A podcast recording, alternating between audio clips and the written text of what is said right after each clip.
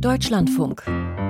Forschung aktuell. Dass der Werkstoff Beton mit der Zeit bröckelt, daran haben wir uns ja irgendwie gewöhnt, so scheint es. Wir ertragen mit Langmut, wenn marode Autobahnbrücken aus Stahlbeton saniert oder komplett abgerissen werden müssen. Und wir nehmen zur Kenntnis, dass viele Uni- und Schulgebäude aus den 1970er Jahren baufällig sind, weil damals bevorzugt mit Beton gebaut wurde. Dabei wäre es durchaus auch möglich, mit Beton für die Ewigkeit zu bauen. Die Römer zum Beispiel wussten schon vor 2000 Jahren, wie das geht, weshalb erstaunlich viele ihrer historischen Bauwerke bis heute dem Zahn der Zeit trotzen. Und zwar dank eingebauter Selbstheilungskräfte, wie Forscher jetzt herausgefunden haben. Details von Karl Urban. Dieses Material ist unserem modernen Beton recht ähnlich. Es hat den Römern ihre architektonische Revolution ermöglicht. Sie mussten nicht mehr ausnahmslos Natursteine behauen, um ihre großartigen Gebäude in ihren Städten zu errichten. Uh, Beton ist keine Erfindung der Neuzeit. Zwar wurde er im 19. Jahrhundert wiederentdeckt, doch das Material war schon in der Antike bekannt. Admir Masik vom Massachusetts Institute of Technology hat sich mit einer besonderen Eigenschaft des römischen Betons beschäftigt. Etliche Gebäude sind über 2000 Jahre extrem gut erhalten. Der römische Beton aus der Antike ist dauerhaft, weil er selbstheilende Eigenschaften hat. Das heißt, er verfügt über Mechanismen, die die Struktur des Betons im Laufe der Zeit verstärken. Klar ist, der römische Beton muss aus ähnlichen Zutaten hergestellt worden sein wie moderne Mixturen.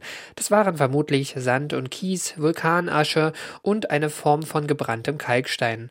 Um das Rätsel der Selbstheilungskräfte zu verstehen, ist Masiks Forscherteam erbsengroßen, hellen, kreideartigen Einschlüssen auf den Leib gerückt, den sogenannten Kalkspatzen. Diese Einschlüsse, so glaubt der Chemiker, sind ein deutliches Zeichen für den antiken Verarbeitungsprozess, als der Betonmörtel Mörtel auf der Baustelle angerührt wurde, muss es heiß zugegangen sein. Uh, Bei diesem heißen uh, Mischen hat man direkt Calciumoxid hinzugefügt. Dieser Brandkalk, der direkt aus dem Brennofen gekommen sein muss, reagiert exotherm mit dem zugegebenen Wasser. Der angerührte Mörtel wurde also sehr heiß. 200 Grad Celsius und mehr dürften in diesem Mörtel geherrscht haben, große Mengen des zugegebenen Wassers verdampften. Die Mischung ließ sich nicht gut verrühren, erstarrte aber trotzdem zu betonharten Bauteilen. Was im erhärteten Beton zurückblieb, waren die erbsengroßen Kalkspatzen. Sie erklären womöglich, warum sich Risse selbst über Jahrtausende wieder schließen konnten, denn sie lieferten Calcium, aus dem sich in entstehenden Rissen neuer Kalkstein bilden konnte.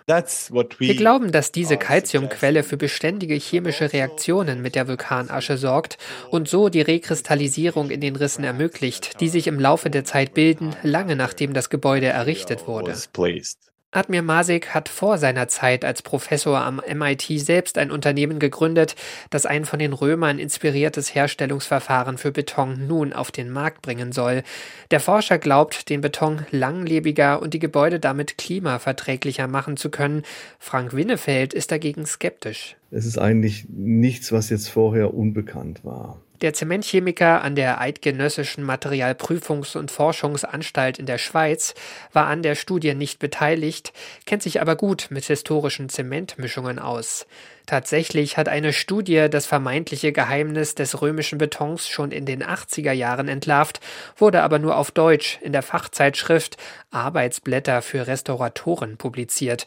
Und schon damals sei bald klar gewesen, dass auch der moderne Beton Risse ausheilen kann. Unser heutiger Beton ist ja durchaus auch etwas anders zusammengesetzt, aber er hat auch, weil er selber auch Calciumhydroxid, eben gelöschten Kalk, in seinem Bindemittel enthält, was sich während der Erhärtung Zementes, des modernen Zementes bildet, hat er durchaus auch Self-Healing Funktionalität schon eigentlich eingebaut. Das römische Verfahren einfach nachzumachen, berge zudem Probleme.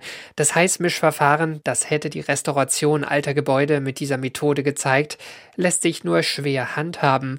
Außerdem wird moderner Beton, anders als im alten Rom, häufig mit Stahl armiert, der mit der Zeit rostet, was nicht selten der eigentliche Grund für den Verfall moderner Betonbauten ist. Karl Urban über das Geheimnis ewiger Jugend von Beton aus der Römerzeit.